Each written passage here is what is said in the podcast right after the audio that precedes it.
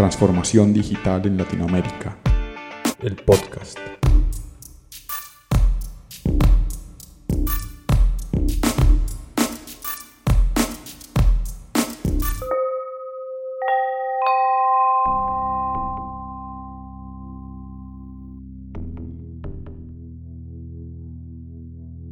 En mi adolescencia, mi papá tenía una colección de, de música y la apreciaba muchísimo.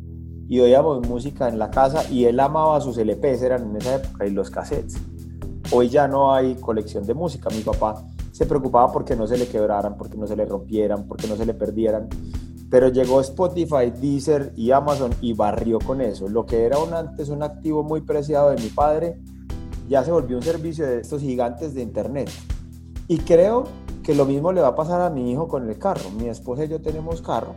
Y el día de mañana es muy probable, yo ya tengo bicicleta, el día de mañana es muy probable que mi hijo nunca tenga carro, porque el carro que nosotros tenemos como un activo, que para mucha gente fue preciado, los adolescentes y los niños ya no le están poniendo atención a eso, porque hay servicios que suplen esa necesidad de los activos que antes teníamos como producto.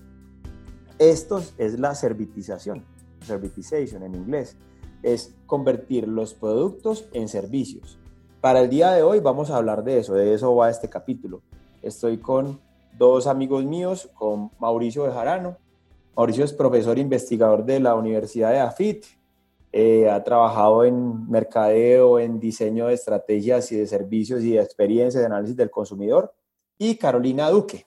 Carolina es negociadora internacional también de la Universidad de AFIT, una universidad de aquí de Medellín, Colombia.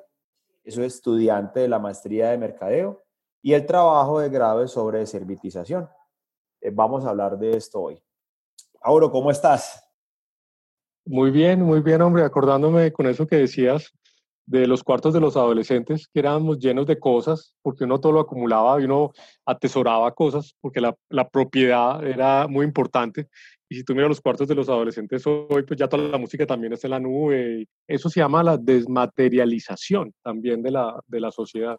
Entonces sí, uh -huh. acordar de varias cosas de mi casa. Y los libros incluso también, estamos desmaterializando. Claro.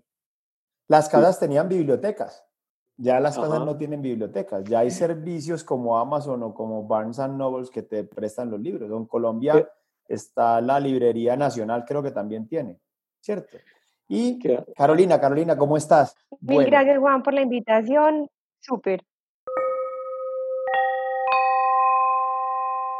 Caro, explicarnos un poquito el contexto económico de la servitización. ¿Por qué surge la, la servitización? Cuéntanos un poco de eso. ¿Qué es la servitización y por qué surge? ¿De qué se trata eso? Sí, mira, antes de empezar, digamos que la servitización en su concepto es la mezcla en el portafolio de productos y servicios.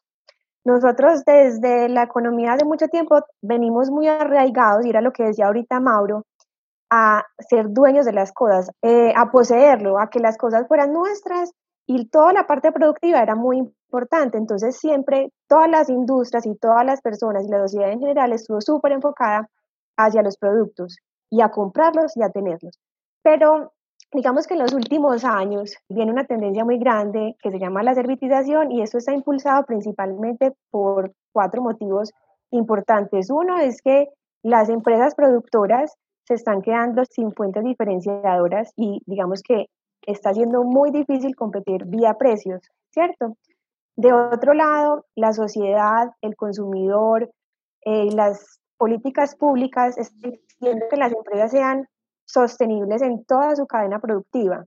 Entonces, la certificación, hay un término que se llama economía circular y es cómo se hace que los productos duren mucho más en el tiempo. Entonces, lo que se hace es eso, es, es tener prácticas sostenibles y amigables con el medio ambiente, eh, mejorando los procesos, digamos, de los clientes y que el producto dure mucho más en el tiempo. Por otro lado, la tecnología de la información es una ventaja supremamente importante para los productores hoy porque los productos se vuelven más visibles en cómo funcionan, entonces el productor puede tener conocimiento de cuándo falla, qué mejoras hay, cómo lo está usando el cliente, entonces esas tecnologías de la información son un aliado súper importante para crear nuevos portafolios de servicios. Y de otro lado, digamos que la academia desde hace mucho tiempo nos está diciendo que el intercambio económico, que la sociedad en general, tiene que pararle muchas más bolas al servicio. Entonces, digamos que estos elementos hacen que se empiece a darle mayor importancia a este concepto y a la aplicación de él en, la estrategia empresarial. Por cierto, el tema de las empresas sostenibles, nosotros tenemos otro capítulo del podcast que es acerca de B Corps. Los invitamos a oírlo, se los vamos a dejar en las notas del capítulo. Estamos de acuerdo, es, es mucho más difícil diferenciarse por, por precios. Inclusive gente que tenía, que estaba cómoda aquí en Colombia y en, muchas partes de Latinoamérica entraron las tiendas de hard discounts y le han dado muy duro al retail. O entran, por ejemplo, tiendas como Dollar City, que es una cadena extranjera que entró a Colombia y los precios son una tercera, una cuarta parte de lo que vendían los otros. Entonces, sí se vuelve muchísimo más difícil diferenciarse. Pero entonces, Mauro y Carolina deben ejemplos de servitización en el mundo y en Colombia. ¿Cómo sería eso?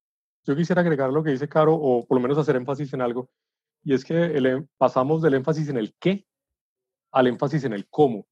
Al qué me refiero a que nosotros teníamos una propuesta de valor que era empaquetada. Puede ser un software con unas especificaciones o un equipo con unas especificaciones que se entregaba completo para que alguien lo comprara y lo usara y le extrajera valor durante el tiempo que, lo, que fuera dueño de él. Y era difícil de actualizar y de modificar porque ya estaba terminado, era un producto terminado. En la economía de servicios, lo importante es la forma como se ejecuta. Entonces, el capital empieza a estar más en el know-how, en la capacidad de tu empresa para poner ese funcionamiento en el contexto de, que, de la persona que lo está comprando, en hacer ese monitoreo en tiempo real de, de esa ejecución. Entonces, el cómo trabajas es muy difícil copiarlo.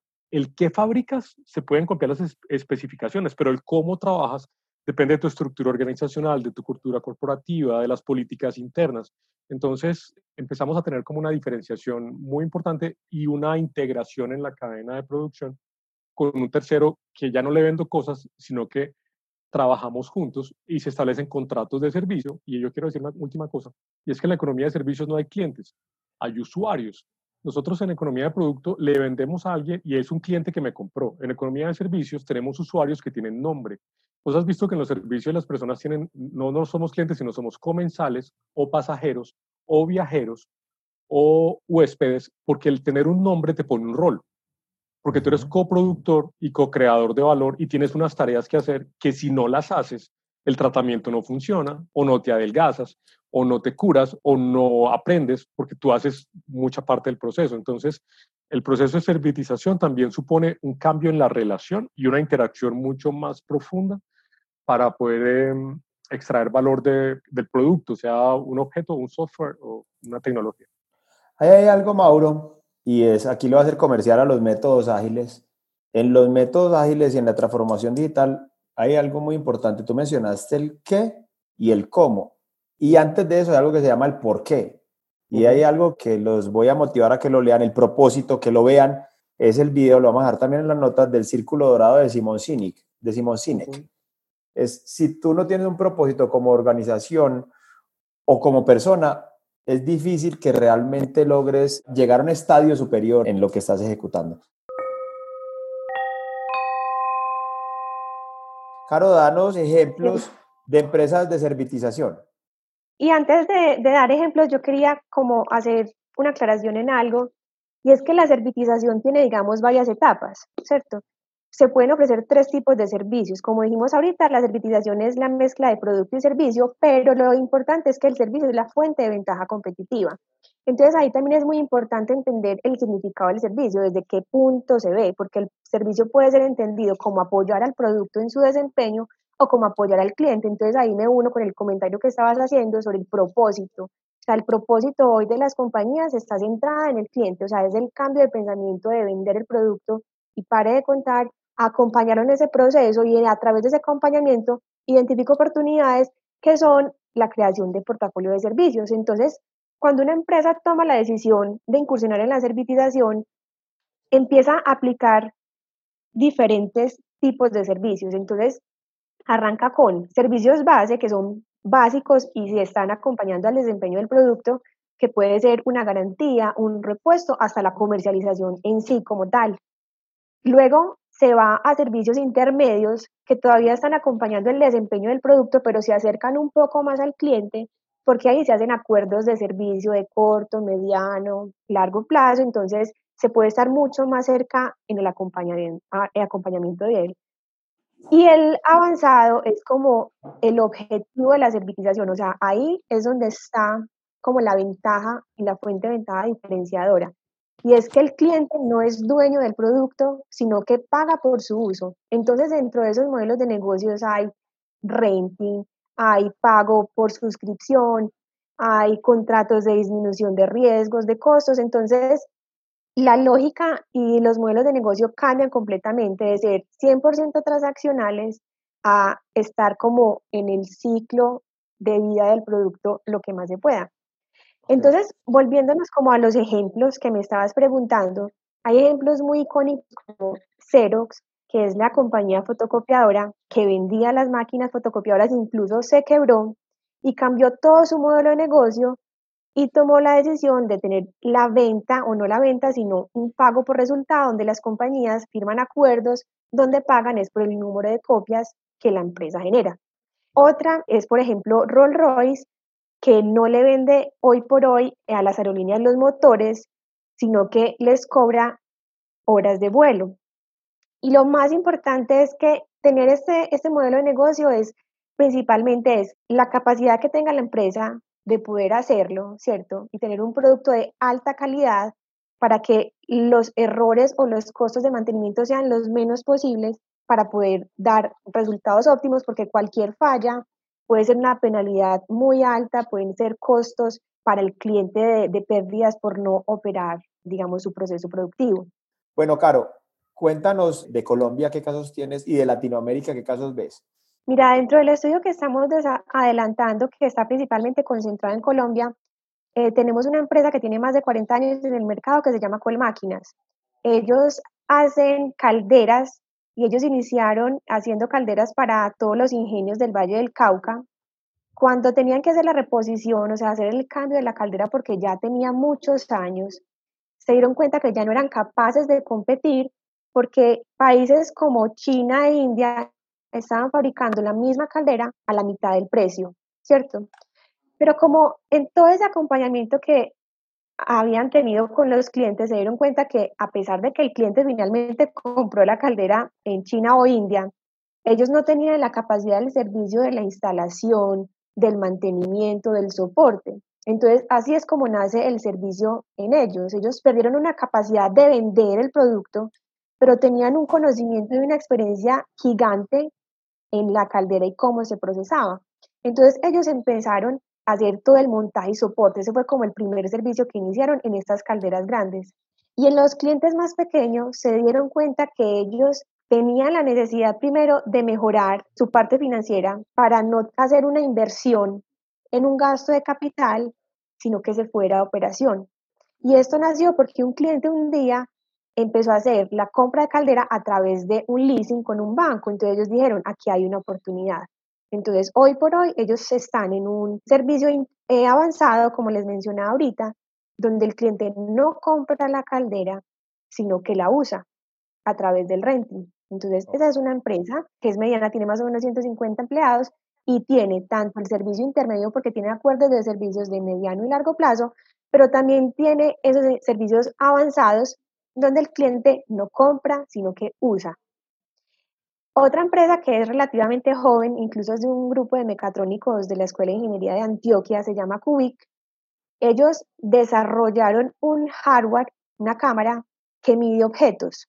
Entonces, esto les sirve para la industria logística. Lo primero que hicieron fue venderle a TCC estas cámaras y mejoraron la productividad de TCC ellos empezaron en la industria logística a mejorar su proceso productivo porque primero redujeron los costos en personal y en tiempos porque la cámara en dos segundos tenía la capacidad de, medir y pesar cuánto pesaba la caja y hacer los coros a los clientes.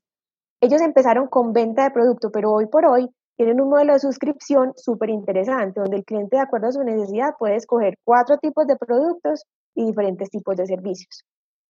Y otra empresa también interesante por mencionar que también es joven, se llama Grupo HOH. Ellos hacen eh, eh, plantas para tratamiento de agua y tienen un servicio avanzado donde lo que ofrecen es un resultado. Ellos cobran al cliente por metro cúbico potabilizado. Entonces ellos también empezaron vendiendo la planta de tratamiento de agua, pero como eran pequeños y no los conocían en el mercado, al principio se encontraron con una restricción muy fuerte en los clientes porque no creían en ellos. Y ellos decían, yo cómo voy a hacer una inversión de una, de, una planta de tratamiento de agua. Entonces la solución fue venderles el agua como servicio y fue mucho más fácil la entrada y eliminar como esa barrera de entrada que tenían con los clientes. Un concepto que a mí me encanta para describir esto y se llama el ser producto agnóstico. Y la que define esto es IBM. IBM era una empresa que hacía hardware, tenían una capa de servicio que era para soportar a su hardware, pero llegó un momento en que los empiezan a llamar de otras compañías para que les diera soporte y les diera asesoría de gestión de la información y ellos decían, no, es que no les podemos dar asesoría porque ellos no tienen hardware de nosotros.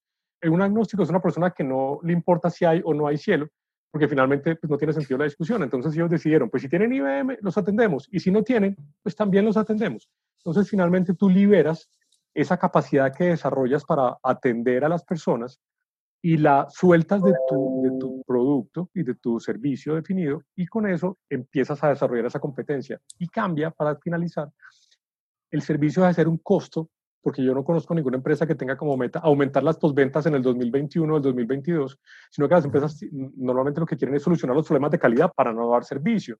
Entonces, en este caso, el servicio deja de ser visto como un costo y el servicio se vuelve la fuente de ingresos de la compañía entonces supone un cambio muy profundo de filosofía y de lógica, que puede ser uno de los retos más importantes en las compañías. Inclusive, Mauro, ahí recuerdo debates que hemos tenido vos y yo acerca del postventa. ¿Cómo así que el postventa? O sea, eh, ¿cómo así que se acabó el negocio cuando me compraron un producto y se lo llevaron del almacén? Eso no tiene ningún sentido. ¿Qué opinan de la postventa y el tema de la servitización? Yo quiero solo, solo terminar ahí para darle la palabra a Caro. Y es que en un servicio tú nunca hablas de postventas. Yo, yo tengo una clase en la universidad, no digo, tengo postventa a las 6 de la tarde.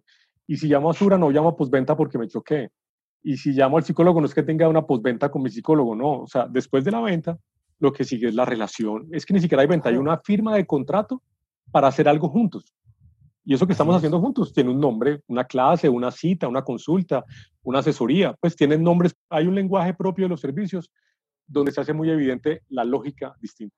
Así, entonces, eh, yo pienso que el cambio entre producto y servicio y el desligarse de la venta y la postventa para tener un journey, un recorrido que va a hacer con el cliente durante toda la vida y que el cliente pase de ser un consumidor a ser un usuario y a ser un co-creador del servicio bajo este nuevo paradigma, creo que solo la relación cambia y como el pilar de la relación cambia, digamos que el valor que se genera tiene oportunidades infinitas de crecer.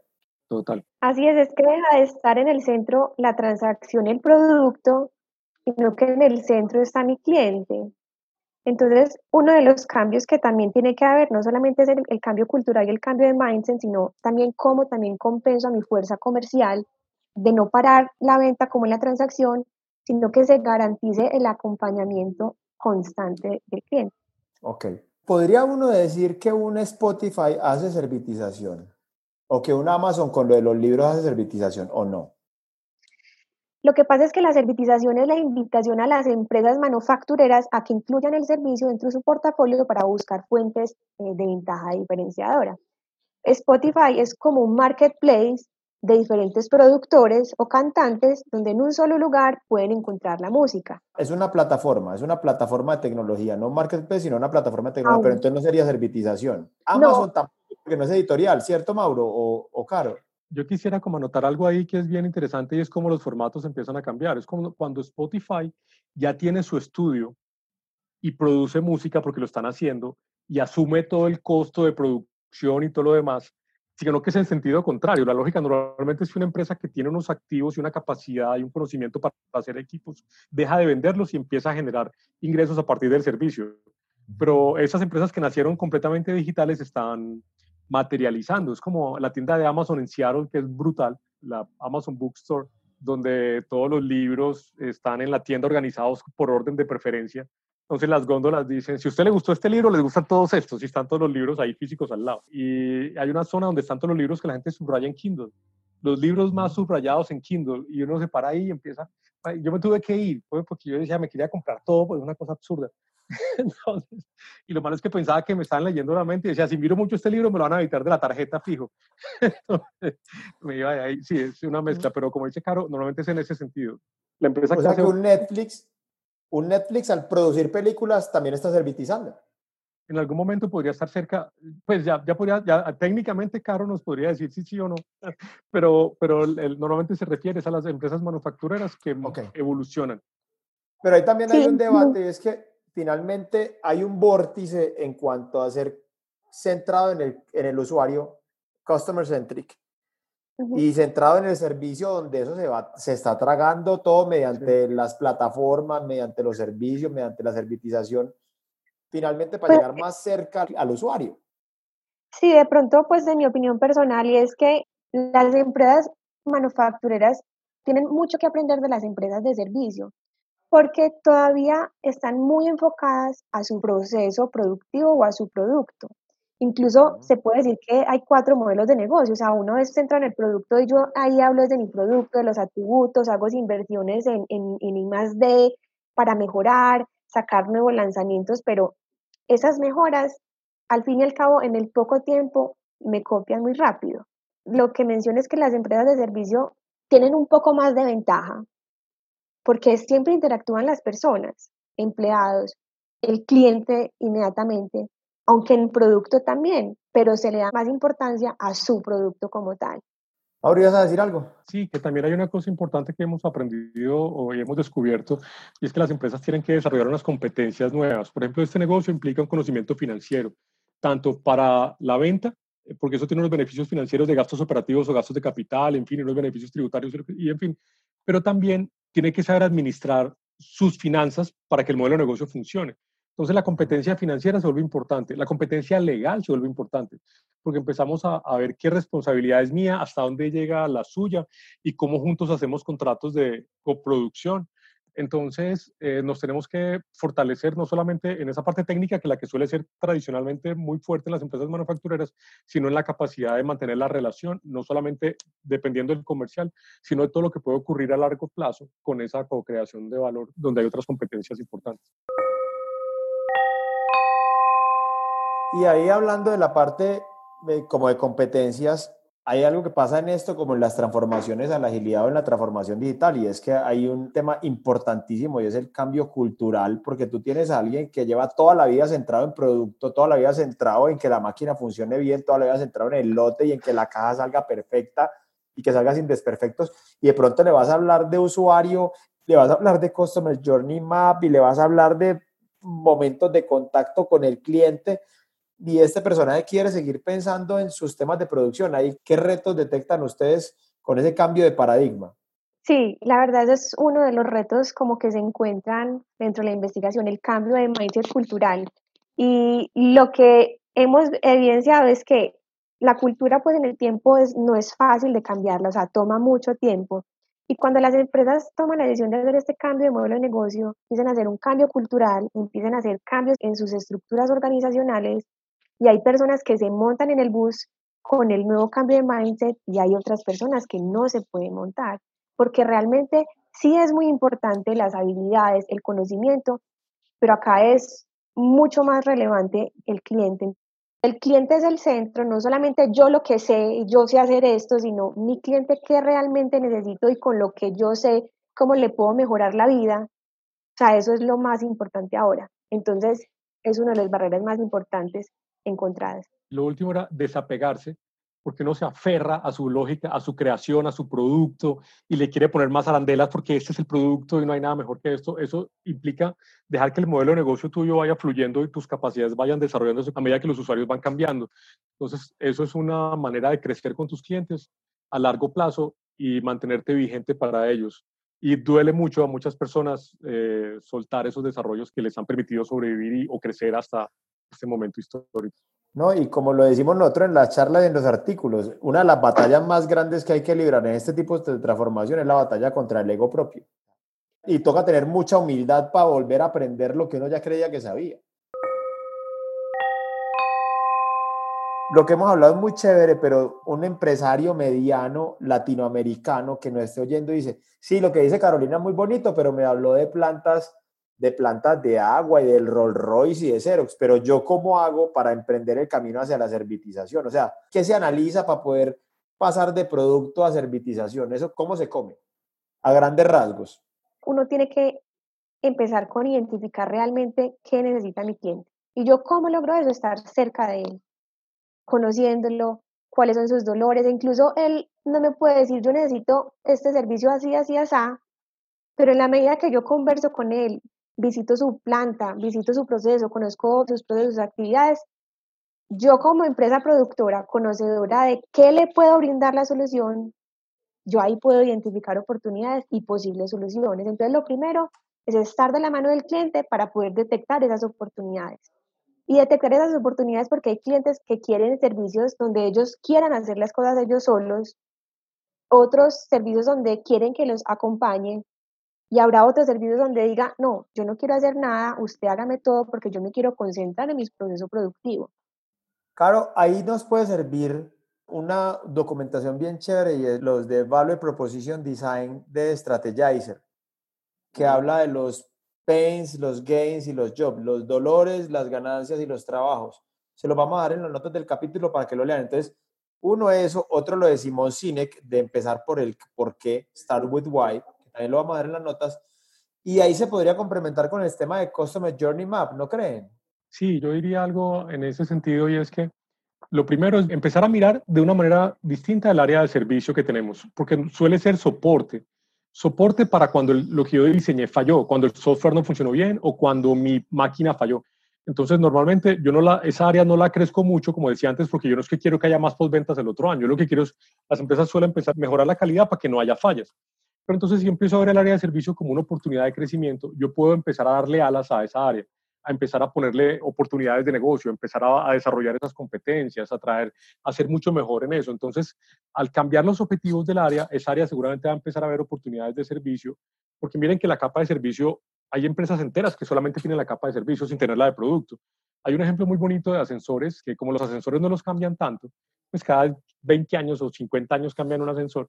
Entonces, la empresa lo que decidió fue empezar a, que los servicios de mantenimiento se los entregaran más bien a unidades residenciales y a, eh, directores de bienes raíces. Entonces, esas empresas empezaron a hacer mantenimiento. Ascensores Schindler, Otis, Mitsubishi, los de ellos eran Thyssen.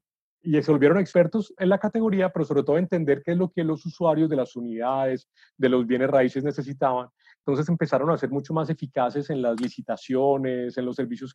Entonces, de hecho, hoy la unidad de servicios de esa empresa se vuelve la que más ingresos genera en el mundo y esas dos unidades empiezan a coexistir. Eso no quiere decir que yo a cambiar mi negocio de un día para otro, sino que empieza a desarrollar lentamente esa unidad para generar ingresos por servicio y que no sea una capacidad instalada pendiente de que algo se dañe para reaccionar. Ok, entonces tenemos el tema de propósito, el tema de valor y el tema del Customer Journey Map y en olvidarse del tema de la postventa, es entender el valor generado y co-creado con el cliente en todo su tiempo. Ok, vale, entiendo. Miremos el lado oscuro de esto.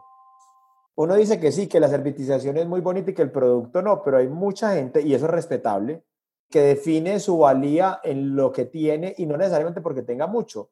Yo me acuerdo de los tenis Air Jordan, que por cierto la serie es fantástica que está en Netflix, la de The Last Game de Jordan, la gente pagaba lo que fuera por unos tenis de Jordan porque lo definían a él como persona.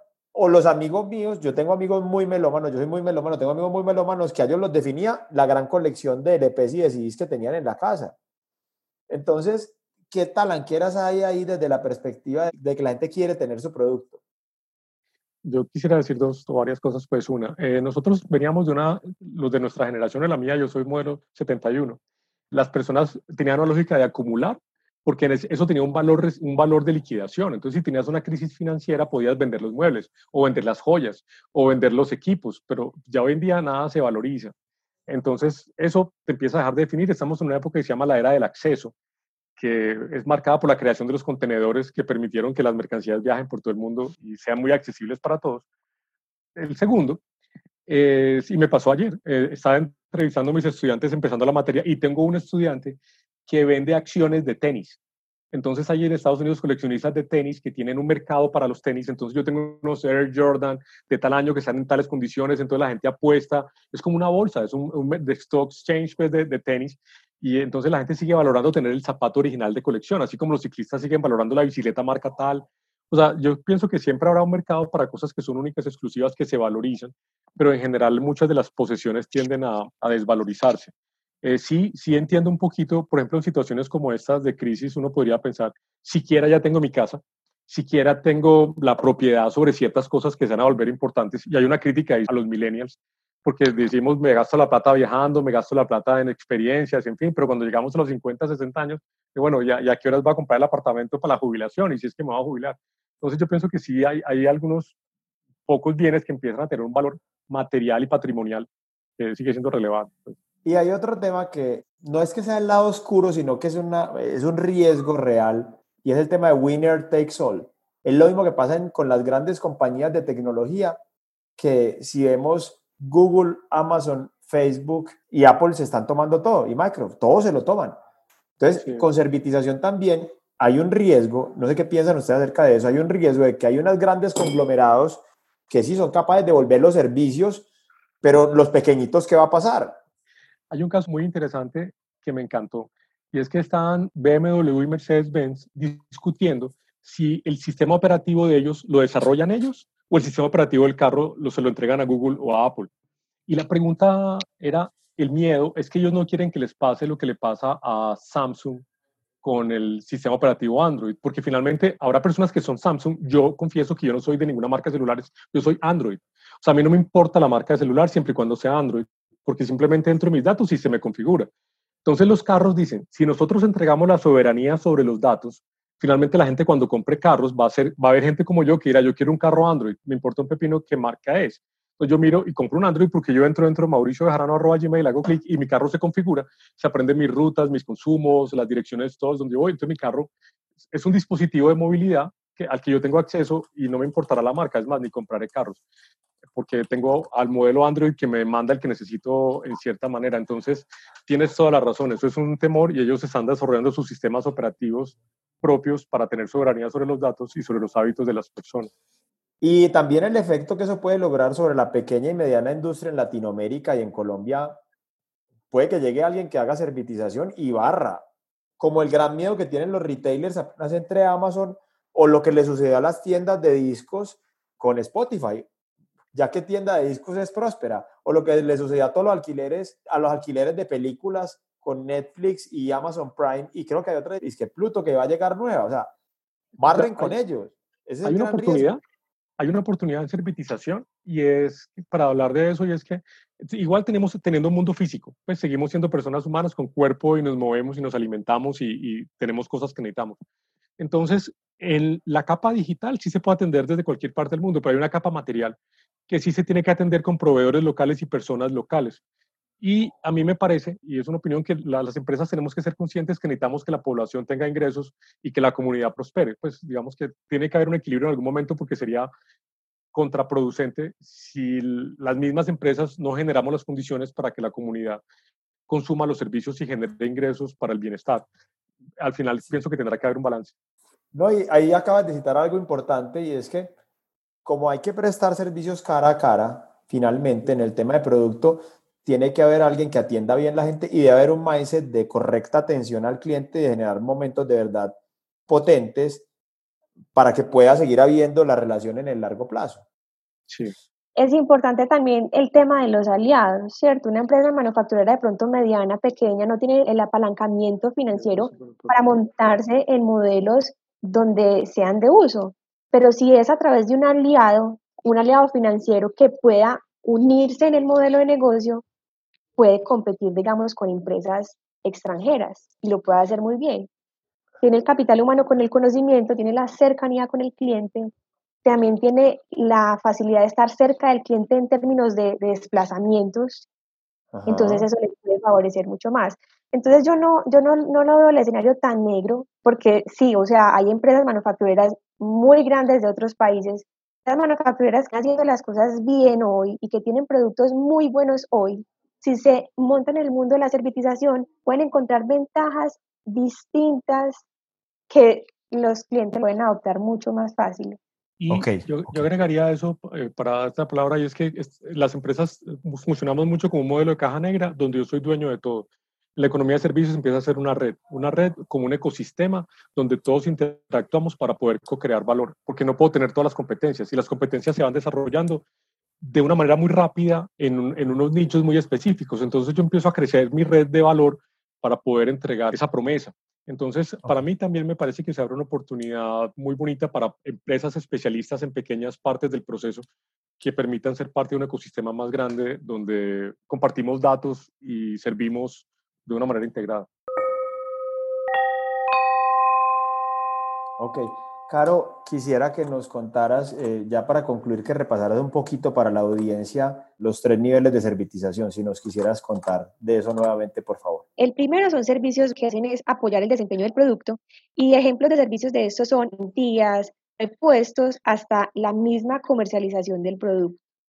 Luego se va como un segundo escalón que son servicios intermedios donde todavía yo estoy apoyando el desempeño del producto y el cliente es propietario del producto, pero acá hay acuerdos de servicios donde yo busco mantenerlo en óptimas condiciones. Ahora, el tercer nivel, que yo ya me acerco mucho más a los procesos del cliente, son servicios avanzados. Y ahí es donde están las fuentes de ventaja competitiva. En estos tipos de servicios hay servicios donde pueden ser pagos por suscripción, acuerdos de riesgos, de disminuir costos, ¿cierto? Y en este tipo de servicios ya el cliente no es el propietario del producto, sino que lo usa y lo que obtiene es una capacidad. Porque si bien vemos, estamos cambiando de un modelo de negocio centrado en el producto a un modelo de negocio en el servicio, donde el producto realmente no es no, no, tiene sus ventajas por el producto en sí, sino por lo que realmente tiene ese producto, que ese producto lo que es, es da una solución a los clientes. Entonces, hoy por hoy se está viendo una de venta de soluciones, no venta de productos, sino venta de soluciones.